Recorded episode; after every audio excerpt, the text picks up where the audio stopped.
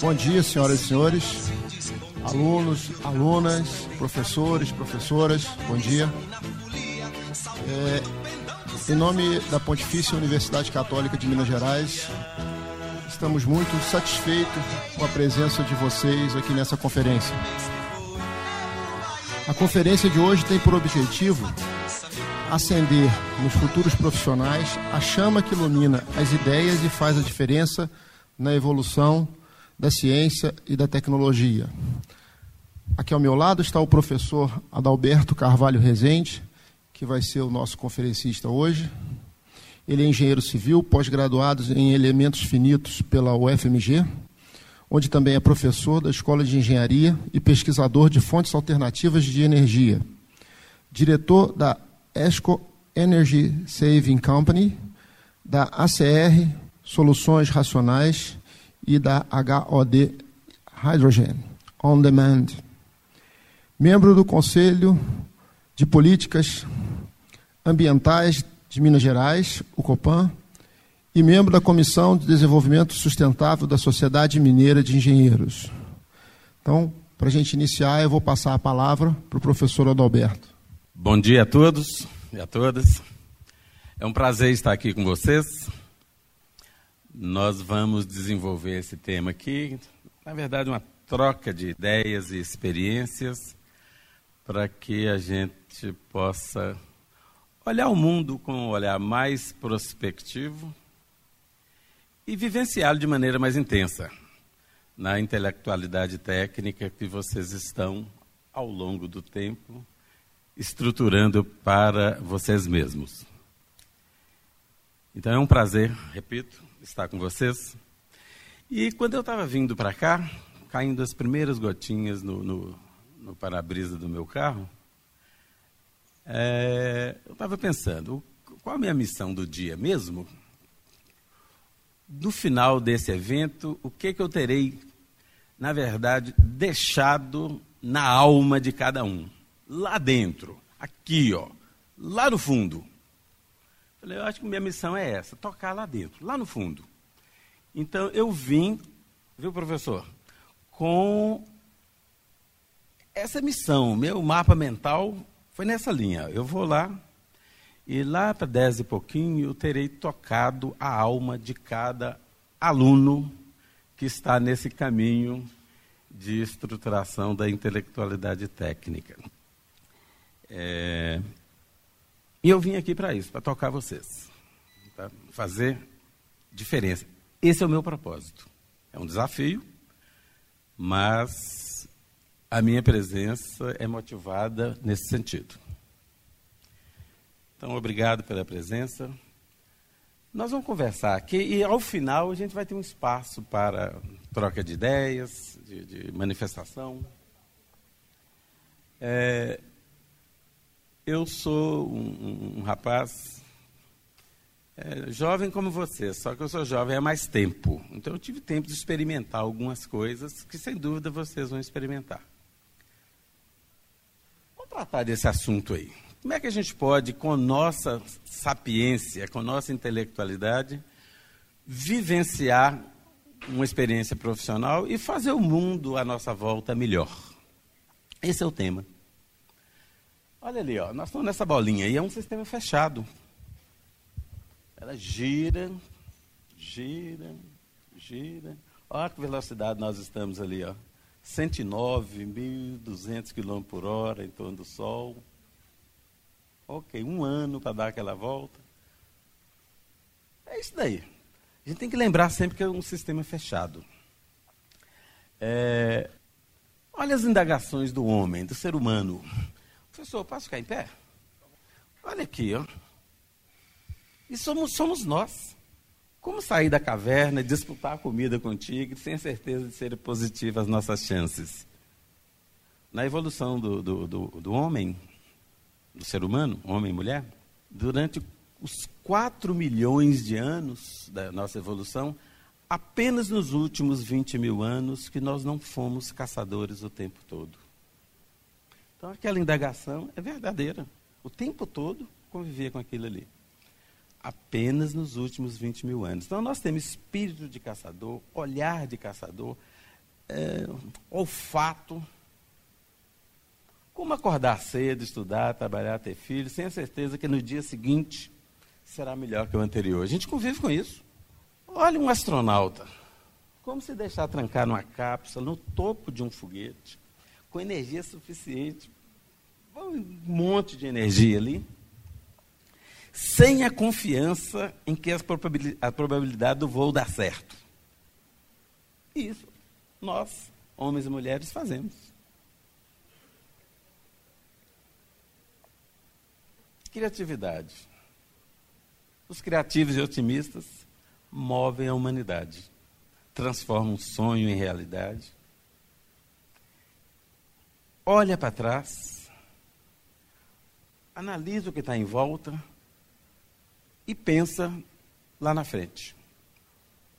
Com tranquilidade. Eu dou aula lá na escola de engenharia. Eu tenho feito todo semestre uma pergunta dos meus alunos. Aqui está toda a população brasileira, estratificada. Muita gente com menos conhecimento, menos gente com conhecimento mais superior, mais capacidade de articulação, etc. E menos gente lá em cima, é, com uma capacidade maior. Então, isso aqui é uma análise paramétrica entre brasileiros. E eu pergunto para os alunos, logo na primeira aula, onde é que vocês acham que vocês estão, comparativamente aos demais brasileiros? Olha a resposta. Lá na primeira aula. Aí eu converso um pouco com eles, que está errado isso aqui. Está todo mundo lá em cima já. Na primeira aula, mais de 16 anos de escolaridade, o brasileiro tem 5,6%. Falam outra língua, apenas 3% dos brasileiros falam outra língua. Os pais acompanharam os estudos, 80% dos pais no Brasil, 80% das crianças que nascem no Brasil não têm os, os pais que o acompanhem em termos de escolaridade. Atenção, 53% das crianças que nascem no Brasil, nos últimos 10 anos, nos últimos 20 anos, desculpa, não tem o nome do pai no registro. Olha só, 53% das crianças que nascem no Brasil nos últimos 20 anos não tem o nome do pai no registro. É uma tragédia. Não tem paternidade responsável. É algo que tem que ser revisto. 23% das crianças que nascem no Brasil são filhos de mães meninas menores. Então você vê como é que vocês são diferentes? Como é que vocês são topo da pirâmide? Vocês é daquele universo lá de cima Ali, ó. Vocês estão todos ali. Só que essa é a sensação que eu encontro lá nos meus alunos. Ao sentir que estão aqui, estão ali já, mas ao sentir que estão aqui, o exemplo é de quem está ali embaixo. A exigência é de quem está ali embaixo. O modelo a ser seguido, ele espera que venha de cima. Só que ele está ali em cima, lá em cima, é ele próprio. Só que como não se sente assim, lá fica vazio. Então eu gostaria de conversar com vocês se porventura alguém, por algum motivo, se sentiu por aqui ao longo da vida. Oi, desculpa, se sentiu aqui ao longo da vida. Eu queria deixar claro que vocês, do jeito que estão ali, já são do topo, parametricamente, aos demais brasileiros. Reflitam sobre isso. Vocês já são o melhor que a gente tem. Eu não falo isso para agradar, não. Mas eu falo isso por quê? Que para essas pessoas que eu gostaria de estar conversando hoje, para quem se sente lá em cima, você entende um monte de coisas no Brasil que não dá certo. Tem muitos sinais de coisas que não estão dando certo. Por quê? Eu vou falar apenas um exemplo da política. O cidadão que está lá em cima, mas se sente embaixo, deixa a vaga lá em cima. Aí vem um político e assume. Por exemplo, Sarney fez isso. Foi lá e ficou lá 30 anos, estragando o Brasil. Lá estava vago. Isso vale na economia. O fato de se sentir aqui baixo estando lá em cima, lá em cima fica vago. Você espera que alguém lá em cima mande o sinal para você. Só que quem tem que emitir o sinal é você próprio, você que está lá em cima. Só que você já está lá hoje, terça-feira, nove horas. Então, para essas pessoas que eu quero conversar, que se sente lá em cima, porque é de fato é lá que vocês estão. Então vamos conversar com as pessoas que estão lá em cima. Olha só, conceitos que estruturam pensamentos e posturas. O saudoso Vinícius. Tudo que ele falou é verdadeiro. O avião é mais pesado que o ar, tem motor explosão e foi inventado por um brasileiro. É claro que não vai funcionar. Isso é a ideia do Vinícius. No entanto, verdadeiro, é mais pesado que o do ar, o motor é explosão, foi inventado por um brasileiro. Alguém questiona. Não pode funcionar. No entanto, é o equipamento de transporte mais seguro do planeta. Só perde para o elevador, em termos de acidente por número de passageiros transportados. Porque nós cuidamos daqueles fatos todos ali, tem procedimento. Eu estava falando com alguém aqui da indústria aeronáutica, professor ali. É, todos os riscos são controlados. Não se corre risco no avião. Você assume o risco e monitora o risco. Olha ali, ó, usina hidrelétrica. Eu escutei, não foi ninguém que me contou, não.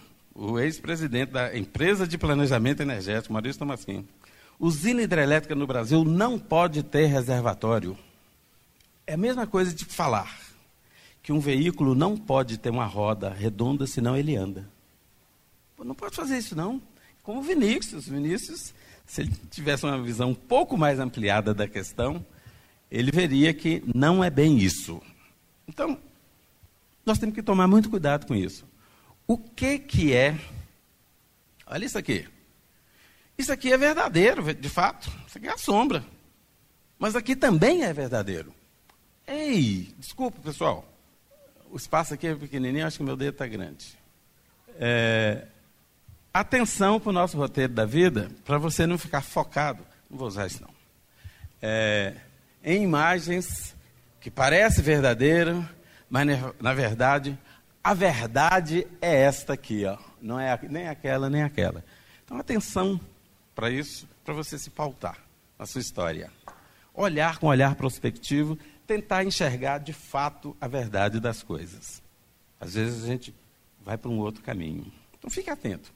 Nós temos intelectualidade para fazer essa para ter essa percepção. Imagine um mundo onde os donos de carroça tivessem proibido a produção de carro. Vendedores de velas tivessem proibido a comercialização de energia elétrica.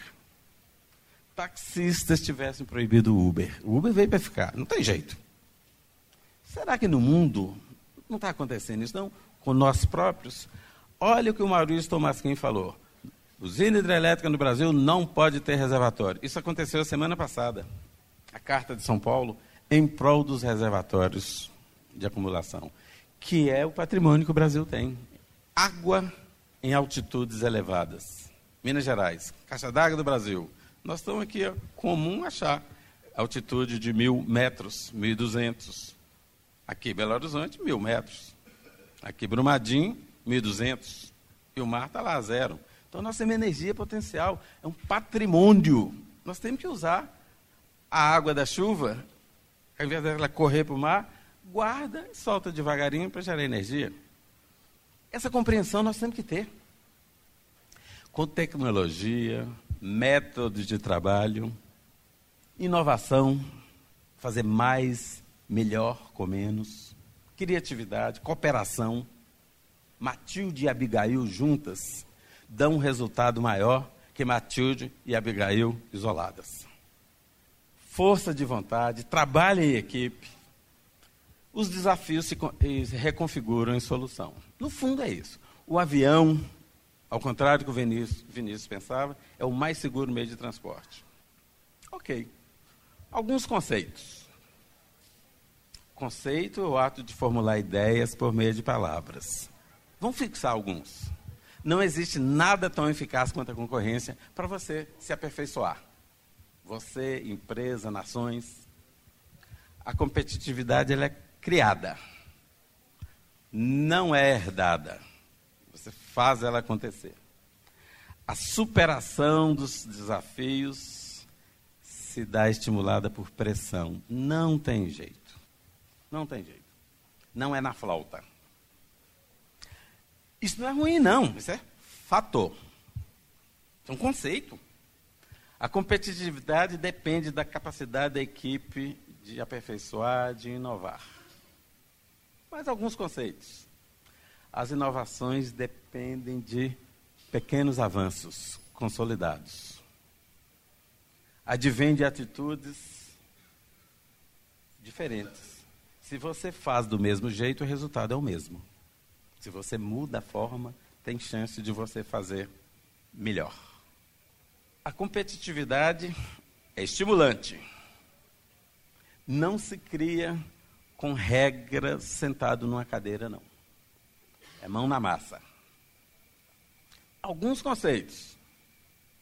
A inovação, quando você a, a assume, você tem que estar preparado para vivenciar pressão, adversidade, crítica, gente torcendo contra. Às vezes é necessário mudar, mas atingir, para atingir a competitividade. Mudança não é fato natural nas equipes convencionais. Saiba disso.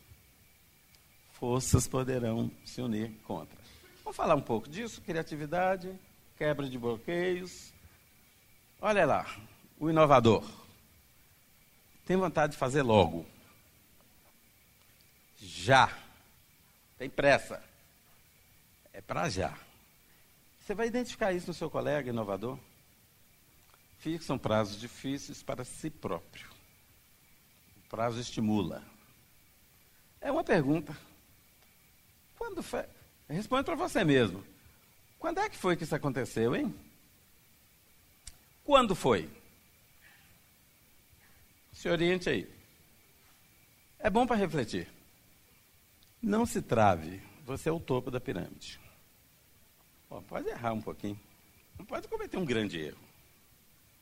Não fica travado, não. Se você é aquele sujeito que acerta tudo, mas só faz cinco coisas, eu prefiro aquele que faz 60, ao invés do outro só faz cinco. Atenção, colegas. Na nossa formação, os testes que a gente faz, do fundo, é procurando uma resposta certa, né? Vai lá desde o trabalho escolar, os testes, a gente é muito habituado a correr atrás da resposta certa. Mas nem sempre é assim a vida. A vida é muito ambígua.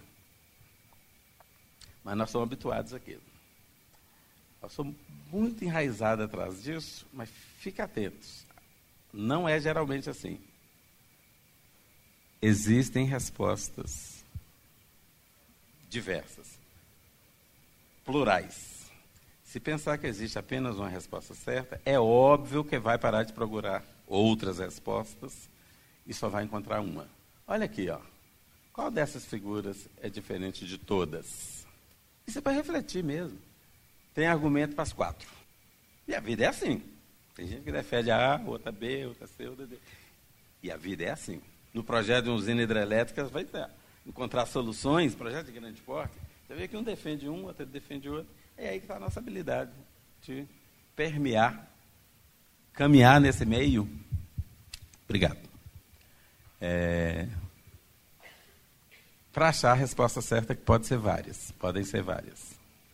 E aí eu vou usar um pouquinho para liberar a nossa cabeça. Usar aquele conceito de metáfora, é, que interliga diferentes universos através de coisas que a gente conhece. Isso ajuda compreender uma coisa quando você entende outra. E para criar, para inovar, a gente tem que usar esse recurso. A chave do pensamento metafórico é a similaridade. É assim que o nosso pensamento cresce. Compreendemos o que é estranho, o que é novo, a partir de semelhanças com coisas que nos é familiar. Isso ajuda muito, muito. E isso acende sua sensibilidade. Isso faz pensar com isso aqui, ó, com o coração. E a gente precisa disso. Olha só, similaridade. Os primeiros automóveis foram chamados de carruagem sem cavalo. O que se conhecia era a carruagem.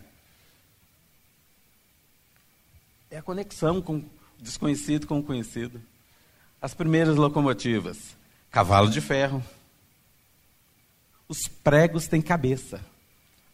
As mesas e cadeiras têm pés. Olha só, os rios têm braços. Você conecta com o que você já conhece. E assim veio. É assim que o processo funciona. você está no novo, no ambiente desconhecido. Ok. Vamos ver? Isso é verdade? Onde é que a gente usa isso? Olha aqui que interessante. Na área esportiva. O, o, a terminei, terminei. Um, dois, três. A terminologia esportiva na área empresarial. Tudo veio da competição lá do esporte. Na área empresarial, você usa esses termos aí, ó. Pontapé inicial, equipe recordista, você treina, os concorrentes são pesos pesados, você tenta nocautear o, o concorrente. Você vê que tudo veio da área esportiva. Olha na área hidráulica. Olha só. Olha só. A terminologia hidráulica, água essencial para a vida. Isso vem lá de trás. Toda a área econômica se pautou na área hidráulica. Toda a terminologia da área econômica. Os juros são flutuantes. A conta é corrente, você afunda a empresa. É margem de lucro, fluxo de caixa. Um lado pegando emprestado do outro. A água era vital. Na área econômica, usaram os termos que era da, do dia a dia da permanência da vida. Ok. Na inovação, na criatividade, a gente tem que fazer isso. Mas não adianta só estar aberto, tem que sair atrás. Tem que enfrentar desafio, a turma que rema é ao contrário, que não quer mudar, não quer sair da área de conforto. Então, quando nós vamos falar de criatividade empreendedorismo, a gente está lidando com esses parâmetros. Eu já comentei isso aqui, ó. Dos 4 milhões de anos que durou a nossa evolução, fomos caçadores o tempo todo, só nesse finalzinho aqui que não. Quando nós dominamos a lança. Aí matamos o bisão, fizemos o casaco de couro e não precisamos sair da, da, da correr do frio. Deixamos de ser nômade. Fomos para a caverna e conseguimos conviver com a neve, com o inverno, e aí aprendemos a, a, a agricultura. Deixamos de ser nômade. Mas foi, foi só no finalzinho aí. Temos visão, sistema nervoso, cérebro de caçador. Pronto para procurar novas ideias em novos campos. É isso que somos. Se você, amigo, assume isso como sua realidade, e mais que isso, você no topo da pirâmide,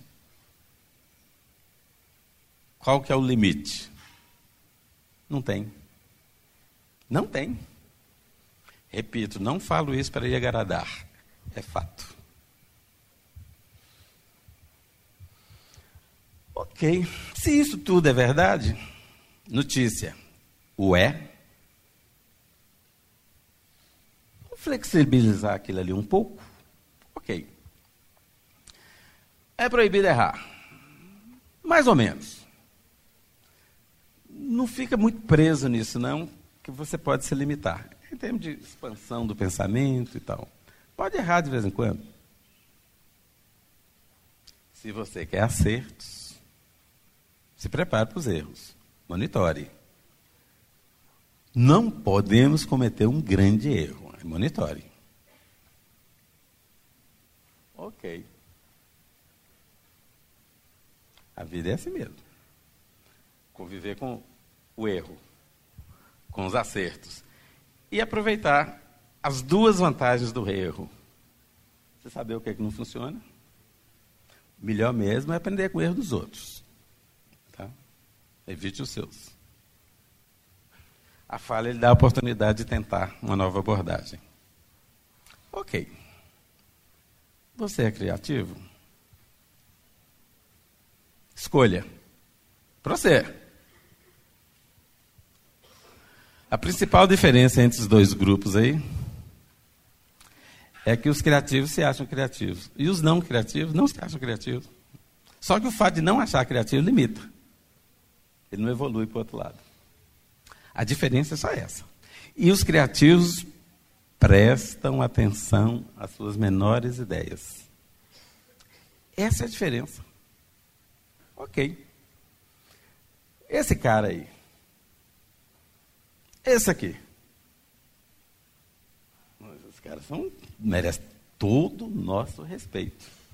Eu fico imaginando essa turma aí.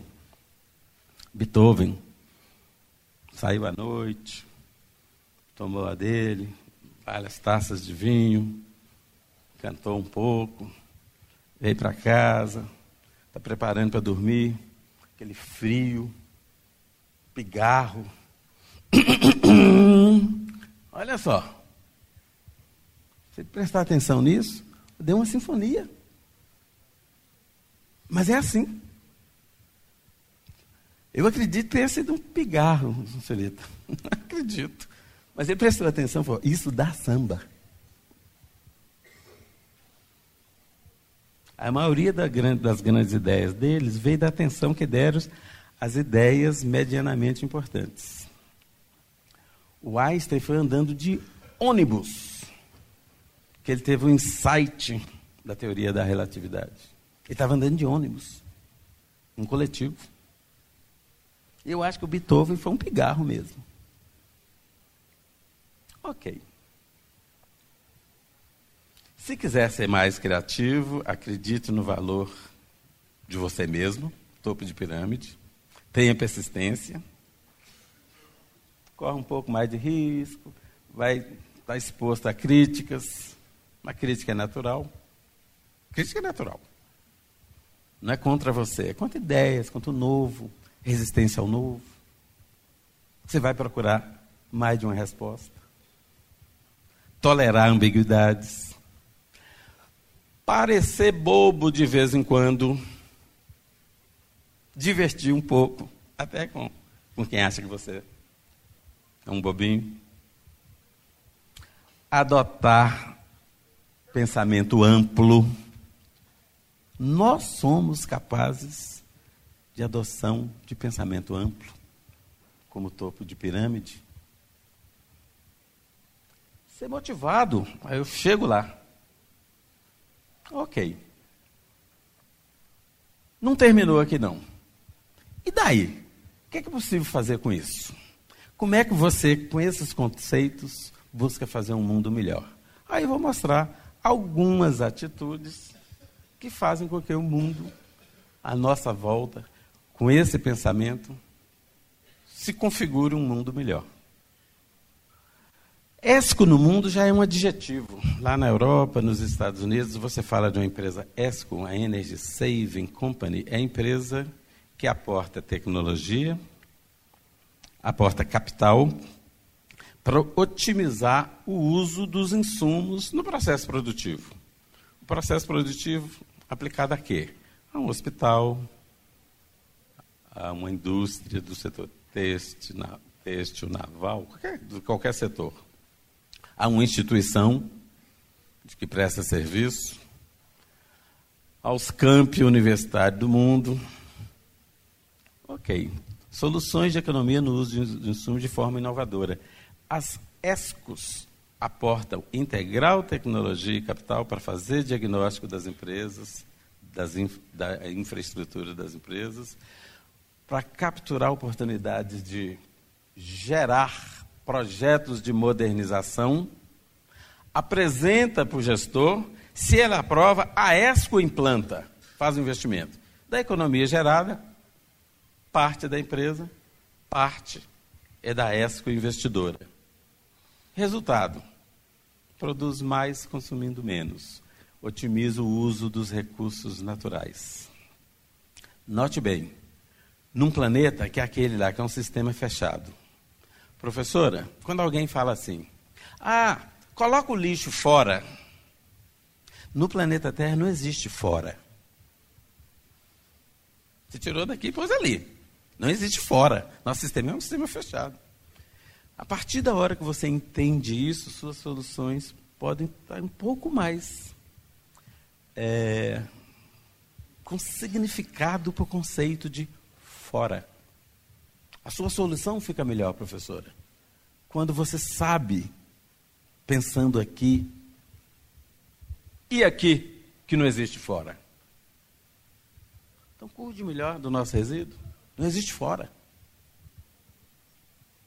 Então, pensar assim permite a gente chegar a soluções. Eu vou mostrar algumas soluções que eu tive oportunidade de desenvolver e implementar. Sem recurso dos nossos clientes. Nenhum desses aí nos pagou nada. Nós dividimos resultado. Dividimos sucesso. E aí, senhor, eu estou olhando para você porque nós já cruzamos aqui algumas vezes. É, se você acreditar que você pode chegar lá, eu vou te falar, a minha chance de errar é zero. Zero, absoluto, zero. Você vai chegar. A variável é o tempo.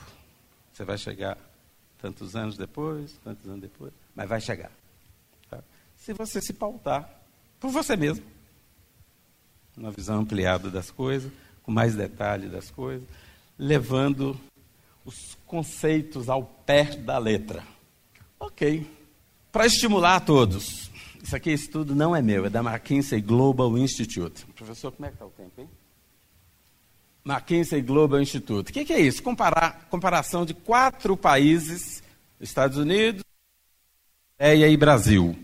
Uma análise paramétrica. Os Estados Unidos sempre como referência 100, só para comparar com os outros. Tá? Isso aqui são oito setores industriais desses quatro países. É, olha aqui, nós somos 23% da riqueza de um americano. Mas eu queria mostrar isso aqui, ó que tem a ver diretamente conosco e com essa conversa. Produtividade da mão de obra. A revista Exame, há um, dois anos atrás, na capa dela tinha um bonequinho com o, com o crachazinho aqui, com a bandeira americana, igual a cinco bonequinhos com o crachazinho da bandeira brasileira. É aquilo ali, ó. Um americano equivale a cinco brasileiros em termos de produtividade da mão de obra. Então nós temos muito que caminhar nisso, que evoluir nisso. Depende de quem ou de quê. Opção 1, um, coelhinho da Páscoa. Claro que não, sou. Vem da gente mesmo. Papai Noel. Claro que não, sou. Mas a gente pode fazer uma cartinha. Esse final de ano eu vou fazer uma cartinha para ele. Claro que não. Depende de nós mesmos. E quando nós nos posicionamos lá no topo da pirâmide, que é onde nós estamos, aí as soluções que virá, ou que virão de nós mesmos serão melhores, com mais densidade, inovação, etc. Então, olha só, pensa nisso aqui, ó. Nós temos espaço aqui. Agora eu queria esse aqui também, ó. Produtividade do capital. Põe um saquinho de dinheiro numa empresa americana e põe numa empresa brasileira para aportar, é, trazer tecnologia, inovação, etc. O que, que esse saquinho de dinheiro faz? Se for esse, disponibilidade, a produtividade do capital nos Estados Unidos, referência 100. No Japão é 74. Isso é, dá um resultado menor que nos Estados Unidos, porque o japonês teve que se organizar, porque ali é pequenininho, tem muita gente e treme para caramba naquele tsunami, o Japão andou 4 metros. Deslocou.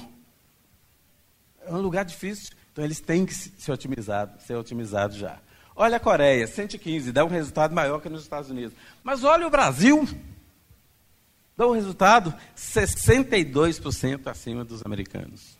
Por isso que as empresas têm interesse no Brasil, em comprar empresas brasileiras. Que você tem um espaço de modernizar, ela dá uma resposta grande. É... Professor, me ajuda aqui. Eu não sei para quem que eu estou conversando. Qual que é o perfil aqui? O curso tem muita gente de engenharia, de humanas, como é que é? Maioria engenharia? De, de outras áreas. Ok. Psicólogo tal. Ok, devia ter feito essa pergunta antes. Sorry. Mas a ideia é aquilo ali, olha. Brasil é um espaço bom todos os psicólogos do mundo, sim. Para todos os investidores do planeta, sim. Eles só estão esperando a gente organizar. Eu vou citar duas causas que faz o Brasil ser desejado por todo o planeta.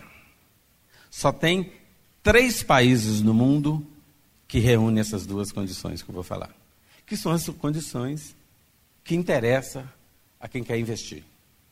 Nós somos um dos três que tem mais de 200 milhões de pessoas. Portanto, tem mercado. Temos mão de obra. A outra condição que define os três, nós somos um dos três que tem mais de 8 milhões de quilômetros quadrados. Só tem três países que têm mais de 8 milhões de quilômetros quadrados e mais de 200 milhões de pessoas. E é isso que o mundo quer. Tem área para expandir em qualquer setor. Tem infraestrutura para expandir em qualquer setor. E tem consumidor, mão de obra. Então o mundo inteiro está esperando o Brasil se organizar. Você, com a sua ideia de topo de pirâmide, sem limite, será o provedor de solução. Você será o provedor de solução. Imagine você daqui 5, 10, 20 anos. Você será isso. Com tecnologia, com criatividade, com inovação, não haverá limite. Nós temos que colocar isso na nossa cabeça. Ok. Isso foi que nos pautou. Eu vou voltar ali, ó. Isso é que nos pautou. Essa empresinha aqui, ó, ESCO, ela faz é isso aqui. Aporta tecnologia e capital nas empresas brasileiras. Sem desembolso por parte do cliente. Nós é que fazemos o desembolso. Mas da economia, parte dele e parte nossa. Eu tenho pé chato, eu compro bota com isso. É assim. Então vamos ver o que é, que é possível? Olha aqui essa empresa consumia água uniformemente. Entramos lá, ó, três anos ali. Saiu de 2.200, 2.000 metros cúbicos por mês para mil, metade. Olha isso aqui. Com quem que eu falei? Da, da eu falei com alguém aqui da, da professora Beth Marx, lá da, da Coração, Coração Eucarístico. Ela que nos ajudou a fazer isso aqui, ó. Ali, essa primeira pessoa que nos ajudou a importar, aquele ali é o presidente do Minas, aquele ali, o, o, o terceiro ali é o israelense. Aquele ali parece um príncipe africano, mas sou eu mesmo. É, nós fizemos aquele ali, o maior coletor solar da América do Sul. Isso tem 19 anos. 19? É, 19. É, aquecendo as cinco piscinas do Minas Tênis Clube, unidade 2 da Serra, que já eram aquecidas, só que com sistema elétrico da, da concessionária, consumindo quilowatt-hora. Nós colocamos o sol para aquecer a água. O sol é de graça. O sistema elétrico ficou stand-by. Se o sol desaparece por quatro dias, ele, o sistema elétrico entra para ajudar, porque o clube pactuou com o sócio a temperatura da água na primavera, verão, outono e inverno. Mas olha só, isso é possível fazer. E a PUC nos ajudou a fazer o monitoramento da economia de quilowatt-hora gerado, parte do Minas, parte nossa. Para calcular a economia, professor, é o, o, critério, o CVM, Critério de Verificação e Medição da Economia, o Green da PUC nos ajudou. Tá? É... Além de baixo, são as quadras cobertas. Né? Olha lá, ó. nós saímos daquele ambiente de 321 lux para 1020, três vezes melhor iluminado, consumindo 48% a menos que aquele. Pô, tem sentido. Professora, aqui tem 48 projetores por quadra, aqui tem 10. Então dava manutenção em 48, aqui está manutenção em 10. Olha só, tem todo sentido modernizar. Repito, nós propusemos ao professor Rômulo Albertini a trocar a iluminação de todos os campi da PUC. E ainda colocar fotovoltaica em alguns prédios. Ele está pensando. Quem sabe? Olha aqui, ó, esse é o projeto de eficiência energética mais ampliado que eu fiz. Nós economizamos 30 milhões de dólares ao ter essa ideia aqui. Duas empresas estavam fazendo, duas empresas distintas. Uma estava fazendo uma usina hidrelétrica, uma está fazendo outra. Com consultorias diferentes. Nós ficamos olhando lá da janela de casa. Foi engraçado. Cada um só está olhando esse ponto e aquele. Se juntar as duas, dá a mesma energia com 30 milhões de dólares de investimento a menor. Elas estão prontas, olha elas lá. Uma chamava Gilman, a outra Morim. Hoje elas chamam Gilma Morim está pronta. Era uma usina aqui, ó. O que, que é isso, senhor? É o olhar prospectivo. Entendeu? Estão tomando a decisão ali, estão tomando a decisão lá. Mas dá para olhar de maneira mais ampliada? Esse foi o nosso olhar. Essa usina era essa, eram duas. Era uma aqui, barragem, túnel e uma casa de força aqui. A outra tinha uma barragem, um túnel e uma casa de força ali. Nós fizemos isso, uma barragem, um túnel, uma casa de força. Ao invés de fazer duas barragens, duas casas de força, nós fizemos uma barragem, uma casa de força e alongamos o túnel. Isso deu a mesma energia com 30 milhões de dólares a menos. Tem sentido, cara. Está pronta. Quando eu levei, foi eu que levei a ideia lá para uma das empresas. Falei, o que eu quero é o seguinte, que vocês reflitam. E se você abandonar esse projeto, topar, eu levo a ideia para o outro. Eu sei que ele vai aceitar, eu já sei que ele vai aceitar. E o que eu quero é ter a chance de fazer o projeto. Aí ele fez uma concorrência, apareceram nove, eu fiquei triste, mas ganhamos assim mesmo. Fizemos esse projeto aí. Por causa de uma ideia. Matilde pensou, Abigail pensou, nós juntamos Matilde com Abigail. Isso ficou lindo. Tem sentido, professor? 30 milhões de dólares? Olha ela lá. Esses hospitais foram modernizados por nós. O hospital de baixo, aqui o Veracruz, se vocês passarem lá, tem um tapume, aquele ali somos nós que estão ali atrás.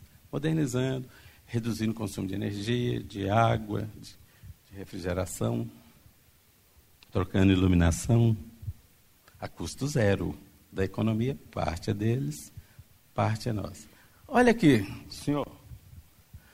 Esse aqui, ó. Otaviano Neves. É a maternidade. O cliente é desse tamanho, ó, 53 centímetros, que é um bebê. É, então só pode trabalhar lá para fazer as modernizações com controle de ruído, até tantos decibéis, para não afetar o bebezinho. A gente trabalha nesse modelo aquelas janelas de oportunidades. Só pode trabalhar de tantas horas, tantas horas. É assim que nós vamos fazer. Então é possível fazer diferente. Olha aqui um colégio. Esse colégio é perto da igreja Boa Viagem. Olha como é que ele funcionava, ó, como é que variava o consumo de água nele. Ó, nas férias, entramos ali, três anos ali, nunca mais foi lá. Isso é possível fazer em todos os colégios. A escola de arquitetura do FMG, eu dou aula lá. Aqui foi um presente que eu dei para a escola. Eu fiz com nossos alunos. comecei aqui, entreguei aqui. Nunca mais foi lá. É possível fazer em todas as escolas do Brasil. O Rio de Janeiro, nós fizemos aquele estudo. Aqui está pequenininho, vocês não vão ver, não, vou ler. Estudo para avaliação do tempo de funcionamento da iluminação pública no município de Rio de Janeiro. Rio de Janeiro pagava 12 horas e 30 minutos de iluminação pública por noite. Mas nós sabemos que a noite média no Brasil não são 12 horas.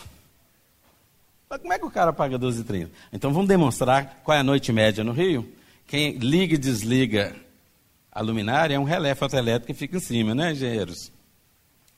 Aquele relé tem marca X, Y, Z, T. Analisamos todos eles, vimos quando é que ele liga, quando é que desliga, quando ele é novo, quando ele é velho, quando já passou da vida útil, sujinho com o pó do rio. Fizemos uma amostragem lumínica do rio. Ah. Hoje o rio paga 11 horas e 23 minutos, uma redução de mais de uma hora. O cliente não tem que pagar nem a mais, nem a menos, tem que pagar o justo. Uma economia brutal. Brutal. Professor, é aquilo ali, ó.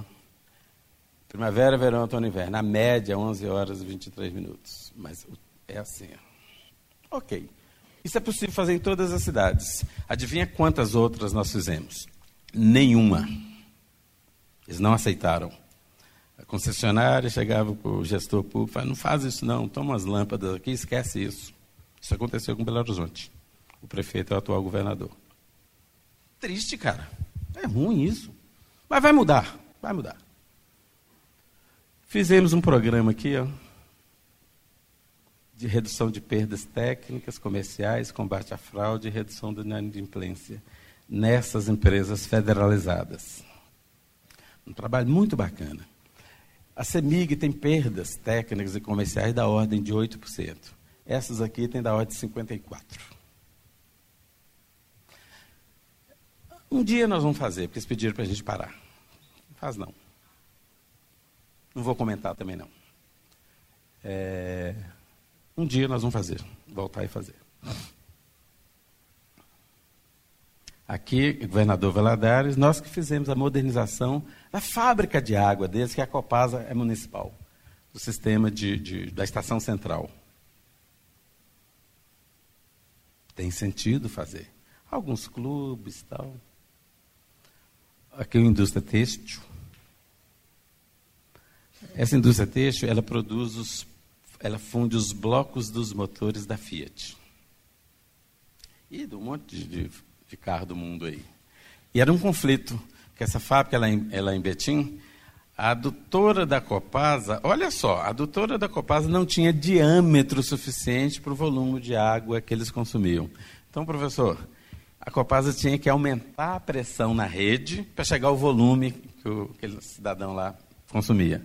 Então era um conflito. A Copasa falava: diminui o consumo. Porque quando eu aumento a pressão na rede, aumenta as perdas da Copasa. E perdas são perdas, ela não fatura aquilo.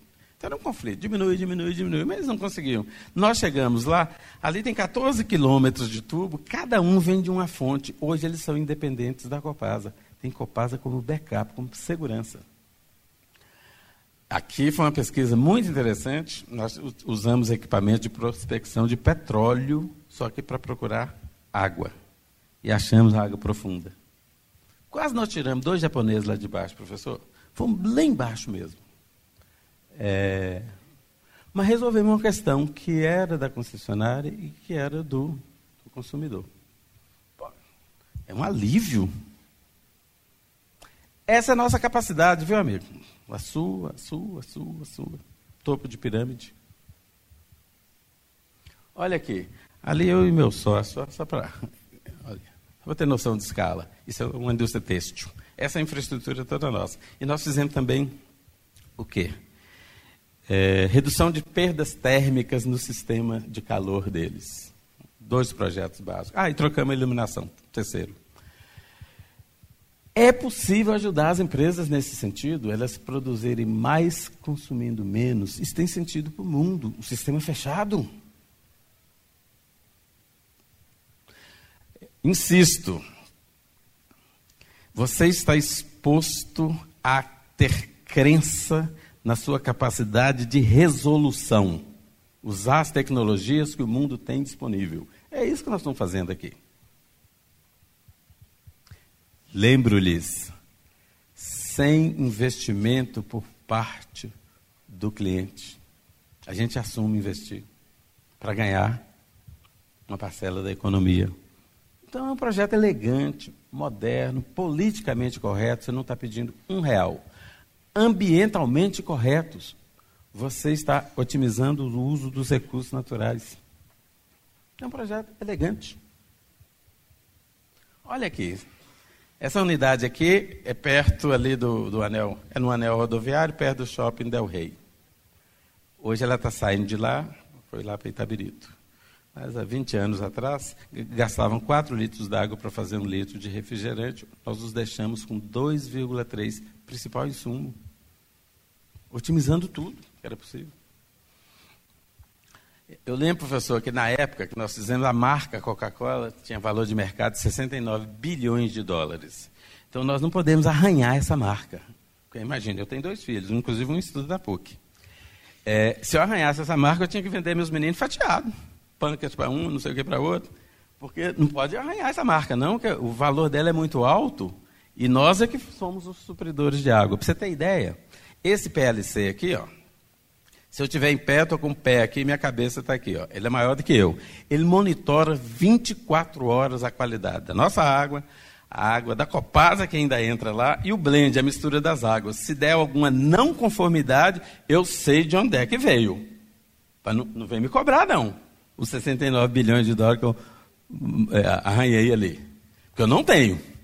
Então monitora. É o caso do Vinícius com o avião. Mais pesado que o ar, tem motor, a explosão e foi inventado para um brasileiro. É claro que não vai funcionar. Epa! Cuida! Quem ama, cuida. Onde é que é o risco do avião? Tem equipamentos no avião, tem até quatro substitutos. Se esse aqui não funcionar, entra outro. Ah, se não funcionar, entrou. É vital. Por isso que ele é o mais seguro. Só para quem tem medo de avião, a maioria das pessoas tem.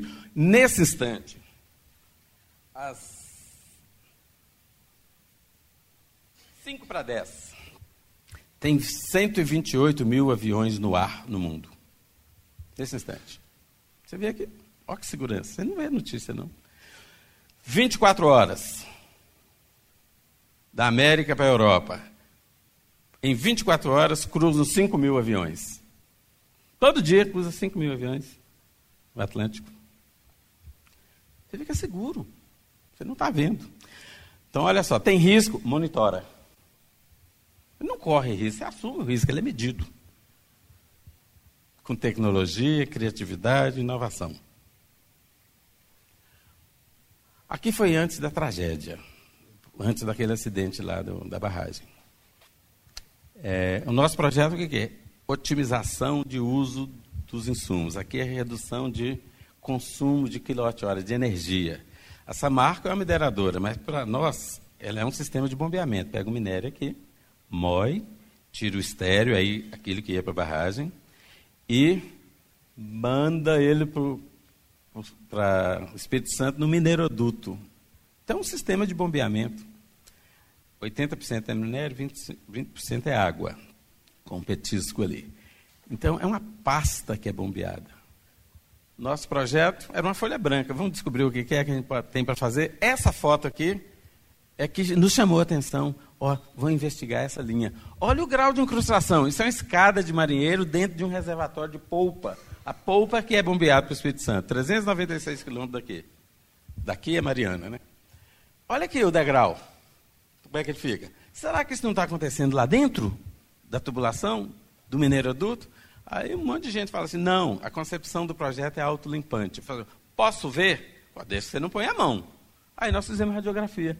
Achamos seis pontos de encruzação severa para os engenheiros. Isso é perda de carga. Você tem que bombear para passar num diâmetro menor em vez de um diâmetro maior. Você gasta mais energia. Qual o nosso projeto? De corrigir isso. Eu queria só ressaltar que esse é um projeto que foi muito desafiador a, a Samarco tinha uma parada programada de 10 horas. Porque esse minério de Minas Gerais é o blend dos minérios do mundo.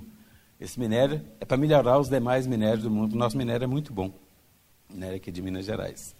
Então, em abril, já vendeu toda a produção do ano. Então, é entregar, não dá para parar. Então, foi uma parada programada de 10 horas. Eu vou mostrar para vocês uma obra feita em 10 horas. Só guindaste tinha 12. Então, um desafio. Cronograma por minuto. Olha lá. Os caminhões da ESCO, aquelas peças ESCO ali. Germano é lá em, em, aqui, em, aqui em Minas. Ó, várias peças lá. Ó. Essa peça aí é para colocar no, no mineroduto. Mineroduto aqui, ó. Aí eu consigo entrar, faço a limpeza no trecho e tem uma peça dessa virada ao contrário. Professor, eu consigo sair. Eu não saio, não passo o, esse elemento aqui, ó. Olha lá, a gente fazendo. Olha lá a plataforma de segurança. Dez horas para fazer tudo isso. Seis locais desses. Angioplastia industrial. Limpar as veias do cliente ele vivo. Esse aqui é igual a esse. Esse é algum pesquisador que não foi usado. Ele usado é esse. Aquele ali arranha e aquele ali pule. Isso aqui é o reinforced plastic, aquele ali é mais resistente, 15 vezes mais resistente que o aço. As turbinas da Boeing, a Boeing é aquela que tem aquela cobrinha na ponta lá, a turbina. Aquelas lâminas que tem aqui, ali na turbina, aqueles são plásticos, mais resistentes que o aço e mais leve. Aquele material é feito disso. Olha lá, ó ele entrando lá. Aquele ali vai arranhar, o outro vai polir. Com isso, vai restituir o diâmetro anterior. reduzindo perda de carga. Quilowatt-hora por metro cubo bombeado. Olha que bonito, cara. Isso é possível. É uma angioplastia industrial. Limpar as veias do cliente. Industrial. Ok. Só para ilustrar, está vendo a, a, a incrustação que não era prevista?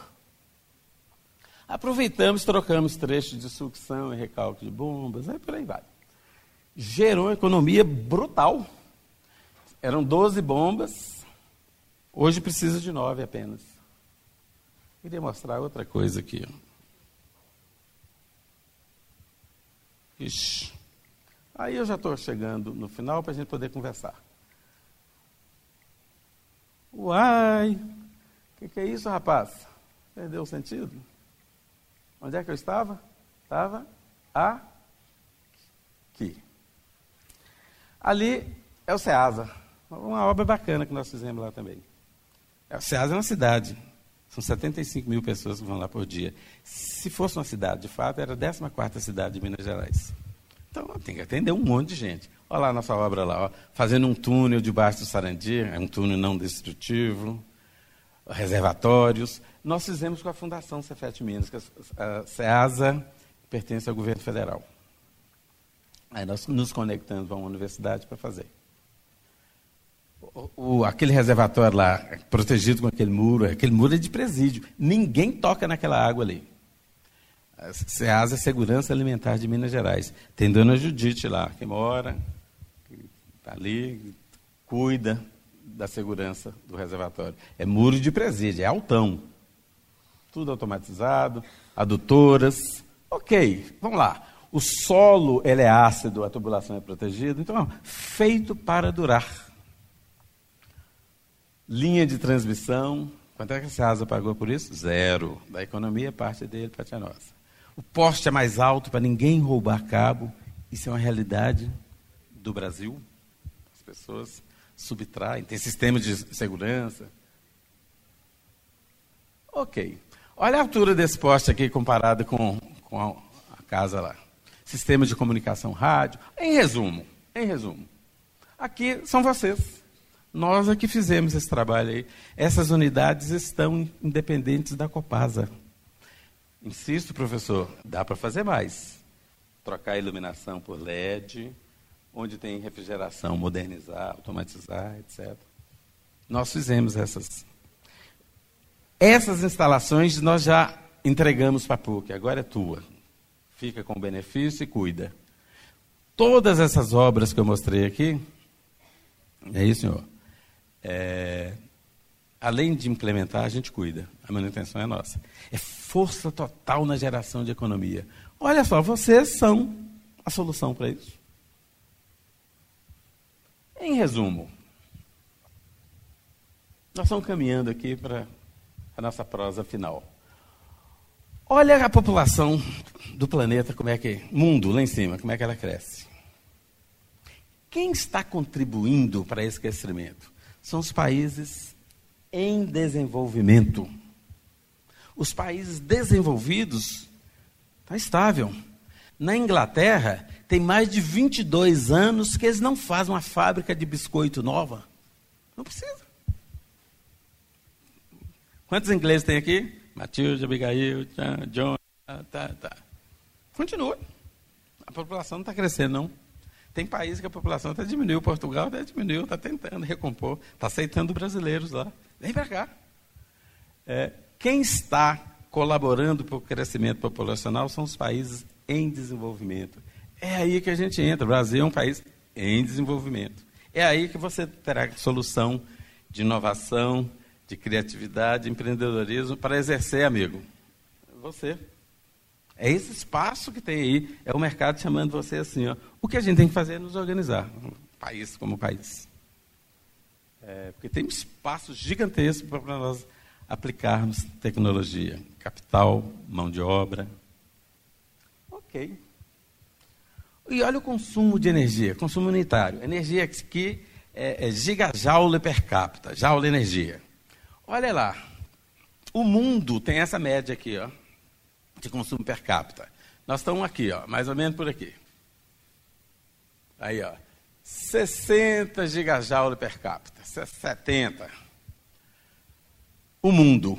Mas olha os países desenvolvidos como são consumidores. O Brasil, o brasileiro, consome um quinto de um americano em termos de energia. Ah, mas lá tem inverno. Tira o inverno, um terço. Então eles consomem três vezes mais que a gente. Mas melhorar a qualidade de vida representa aumentar o consumo de energia. E nós precisamos fazer isso, melhorar a qualidade de vida. Então, olha, mais uma vez um chamamento para nós pensadores. Como é que nós vamos colaborar para otimizar o uso dos recursos naturais, que a nossa tendência e todo o empenho nosso tem que ser melhoria de qualidade de vida, ilustrando que nós vamos ter que aumentar o consumo. É o consumo consciente, aquela ideia de que não existe fora, quem vai dar a solução para isso? Somos nós. Então, esse ambiente é bom para a gente trocar essa ideia para fortalecer esse posicionamento. Olha lá, mudanças climáticas no planeta. Olha a ilustração mais fiel de que é assim mesmo.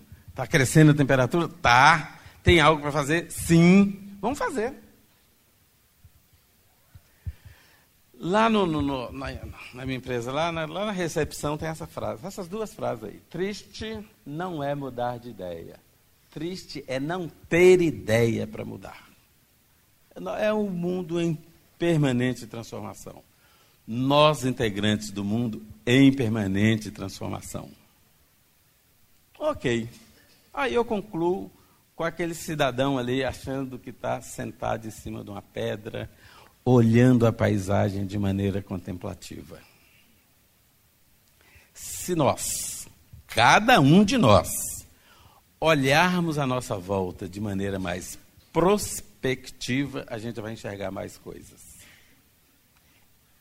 É isso que se espera de quem está no topo da pirâmide intelectual, técnica. Olhar com um olhar mais prospectivo para enxergar com maior nitidez as várias variáveis que nos cercam. Então, olha só, quando eu aceitei o convite aqui, professor, eu falei, o que, que eu vou fazer mesmo? E eu anunciei aqui, eu quero tocar o coração, sensibilizar, transformar para que o amanhã seja um amanhã mais desafiador. É enxergar assim, ó, um pouco mais vocês, repito, não falo isso para agradar, porque eu vivo buscando essas pessoas e essas pessoas na minha empresa são essas que estão aqui dentro, que enxergam um pouco mais, que acreditam um pouco mais, que percebem um pouco mais. Portanto, retorna para a sociedade um pouco mais. Nós somos a solução. Então, para quem está aqui para ouvir sobre criatividade, empreendedorismo, do Adalberto, que vocês nem conheciam, no mínimo, merecem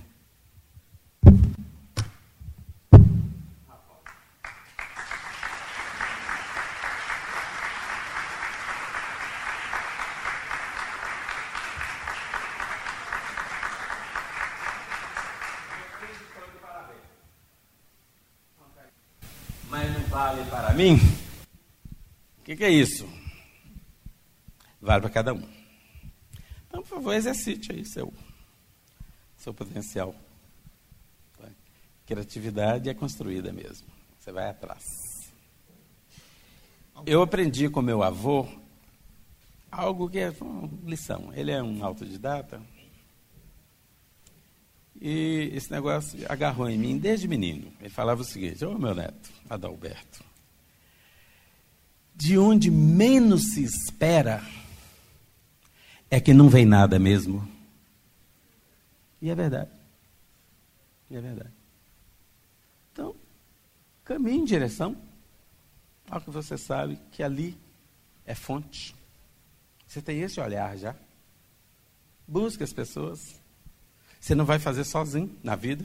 Ele não faz nada sozinho. Faz muito pouco sozinho. Pega qualquer empresa que você quiser aí.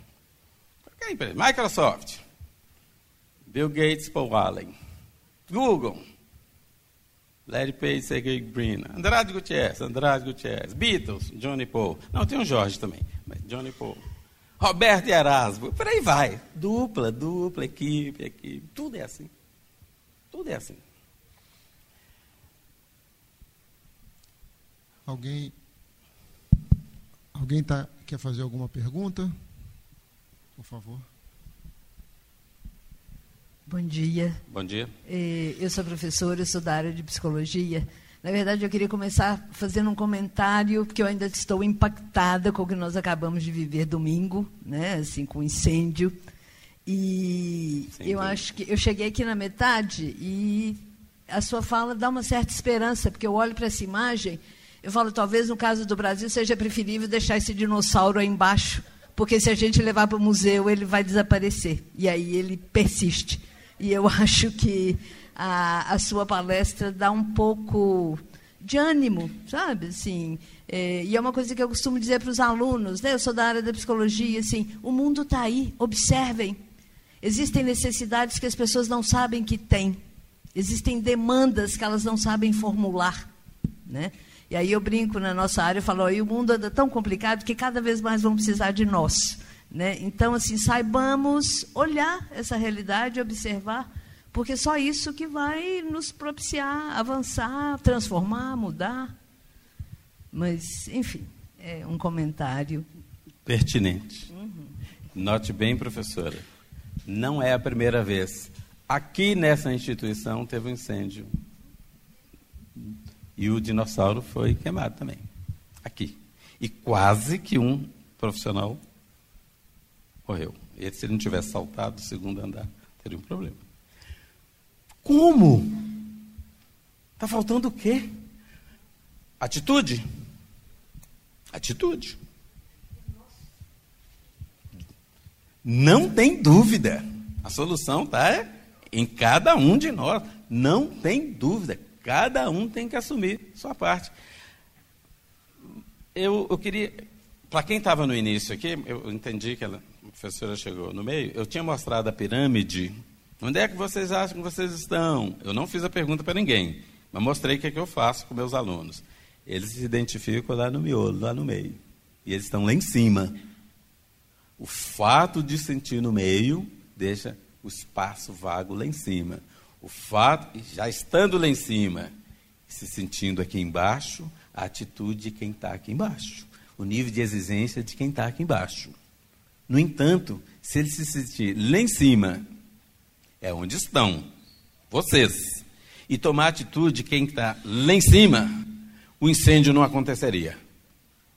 Não, ele é responsável. Ele que emite sinais. Incêndio em qualquer lugar do mundo. O avião não cai. Mais pesado que o ar, tem motor explosão e ainda foi inventado por brasileiro. Essa frasezinha do último aí até não concordo, não, tem brasileiros brilhantes no mundo inteiro. Mas é mais pesado que o ar, tem motor explosão. Cuida. O que, é que você tem que fazer? Monitora. A água da Coca-Cola. Monitoro. 24 horas por dia. O tempo todo. Os engenheiros eletricistas sabem o que é isso aí. O tempo todo. Se tiver alguma não conformidade, vem falar comigo, que eu sei de onde é que veio. É isso. Está faltando atitude, professora.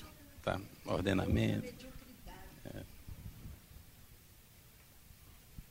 É, eu também gostaria de fazer um comentário. É, eu, eu, ao contrário, eu estive né, desde o início da conferência e eu vou fazer uma tentativa de fazer uma costura um pouco é, da sua abordagem com o campo mais da, das áreas sociais.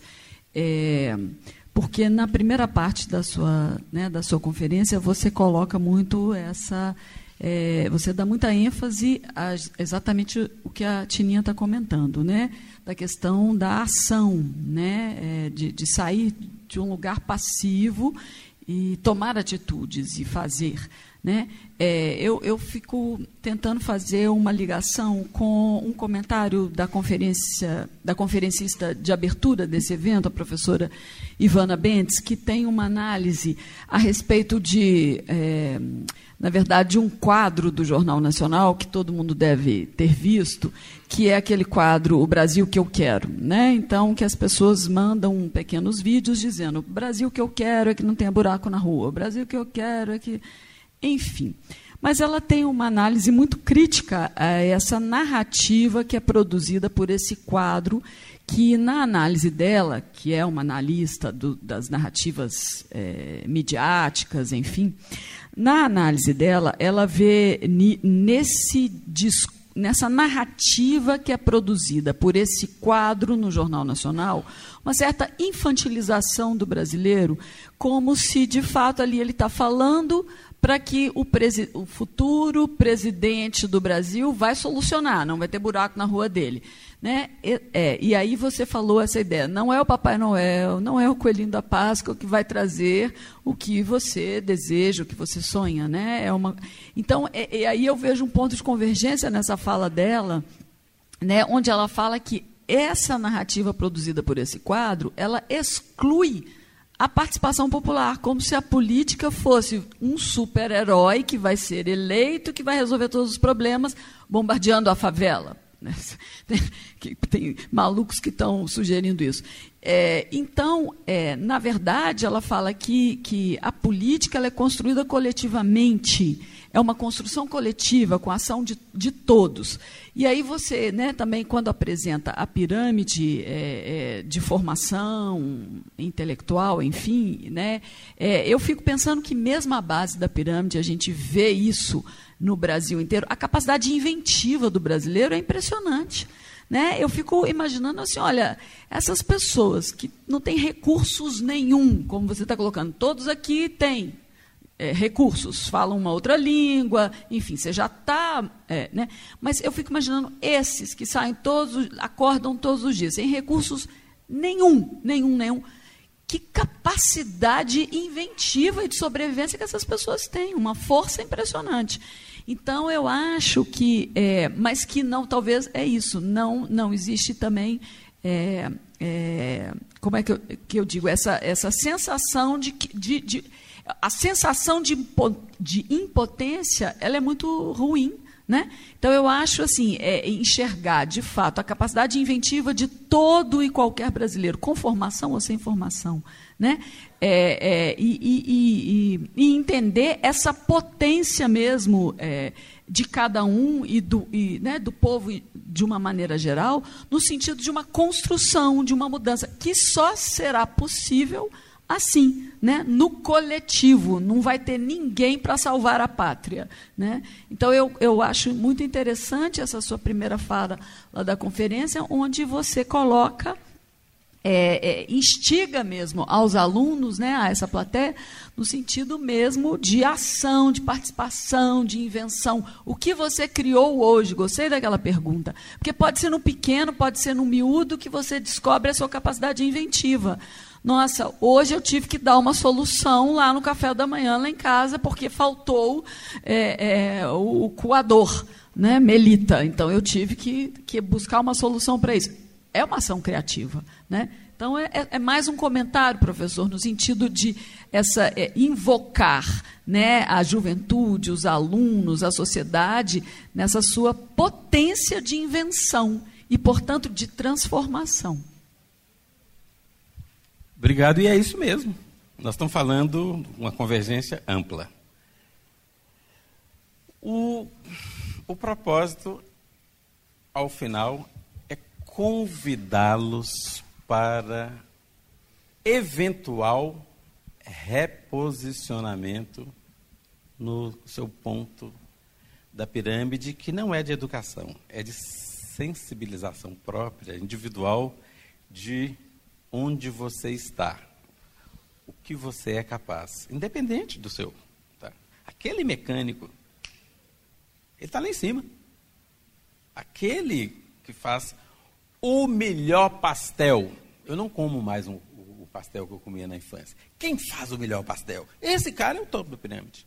Entendeu? Então, cada um, em cada setor.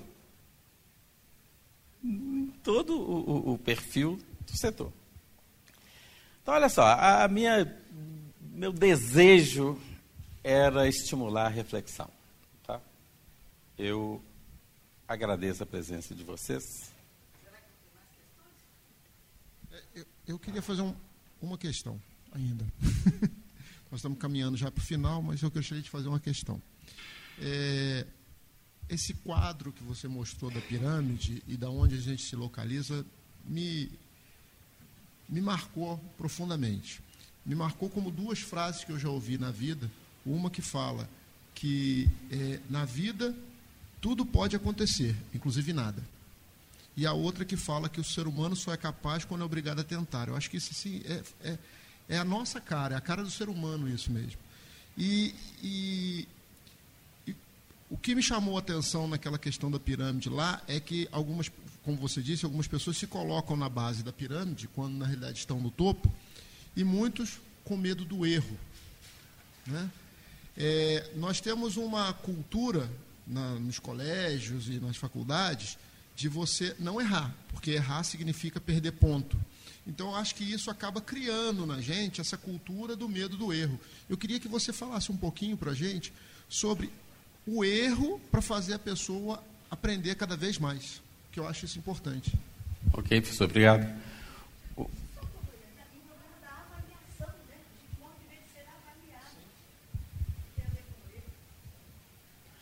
O, eu tive a oportunidade, está diluído lá na, na, nas mensagens que nós trocamos aí com vocês, é, o, o, sistema educacional ele é muito voltado para buscar a resposta certa.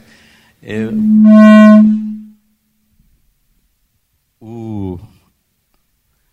o número que eu tive acesso é que até chegar na universidade nós já teríamos feito 2.600 testes buscando, orientado para a gente identificar a resposta certa. Então a gente está muito nisso. E outro, acertei, ganhei ponto. Errei, perdi ponto. Coisa. Mas a vida é um intercâmbio de, de, de, de sensações, de pontuações para cima, para baixo. E a pontuação que mais importa é aquela que você se dá. Não é que o outro te dá, é que você se dá. Essa que te norteia. Essa é a pontuação que faz você acordar de manhã sem saber se o dia vai ser legal, mas você está pronto para ele o astronauta senta lá na ponta do foguete e fala assim: vai dar, porque eu controlei isso, isso, isso, isso e aquilo. Ele vai e volta todas as incertezas, todos os riscos, vírgula, que são assumidos. Ele assume o risco. E é isso que transforma o mundo. Ah, Caramba! A terra é fixa, o sol é que gira. Aí o Galileu lá, falei, pera ainda, mas não. Olha, o Galileu lá em 1600 alguma coisa, 638, ele olhava e falou, ah, mas eu estou enxergando o contrário. A Terra está girando em torno do Sol. Claro, olha lá. Falei, não, é o contrário. Não insiste não, senão corta seu pescoço. Falei, cara, mas olha aqui, ó quase cortaram o pescoço dele. Quase. E ele estava certo. Hoje nós estamos falando dele. 400 anos depois. A vida é assim. Tem que assumir sua posição e assumir os riscos para fazer acontecer. A mensagem é essa. A mensagem é essa. Onde é que você está? Aqui, ó, o topo da pirâmide. O que, que você pode aglutinar? Você é capaz de aglutinar? Ideias, talentos, parceiros, muda tudo. Amiga, minha última referência com você. Se você se reposicionar, é o estímulo que eu busco para você. Eu vou arriscar dizer isso aqui. Tudo vai mudar. Até, olha só, senhorita, até a mão daquela moça que você vai virar para ela e falar assim: vamos seguir a vida comigo? Até a mão que você vai segurar muda. Quando você tem o olhar mais ampliado, muda tudo. Profissionalmente, muda. Você com seu sobrinho, muda. Com aquela menininha, a hora que você conversar com ela, para contribuir para o crescimento dela. A prosa é outra.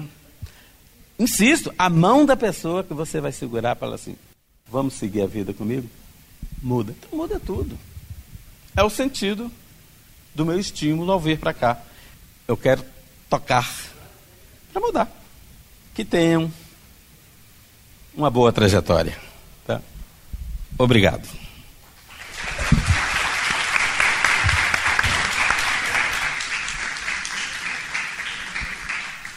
Senhoras e senhores, eu queria agradecer o professor Adalberto por ter vindo aqui proferir essa conferência para gente, agradecer a presença de todos aqui e declarar encerrada essa conferência. Obrigado.